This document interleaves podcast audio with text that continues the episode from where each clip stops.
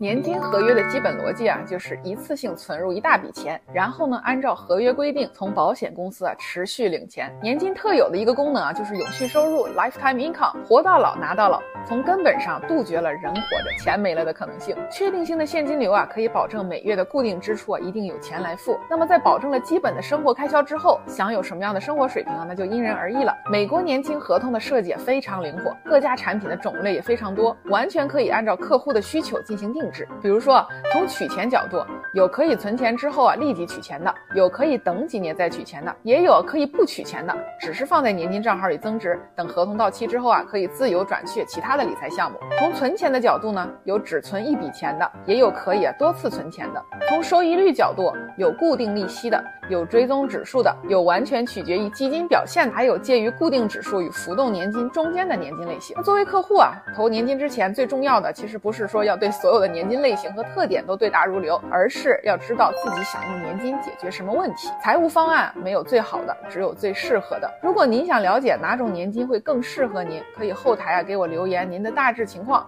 我呢会提供一个方向，方便您更有针对性的了解。我是 Iris，关注我，教你买保险不踩坑。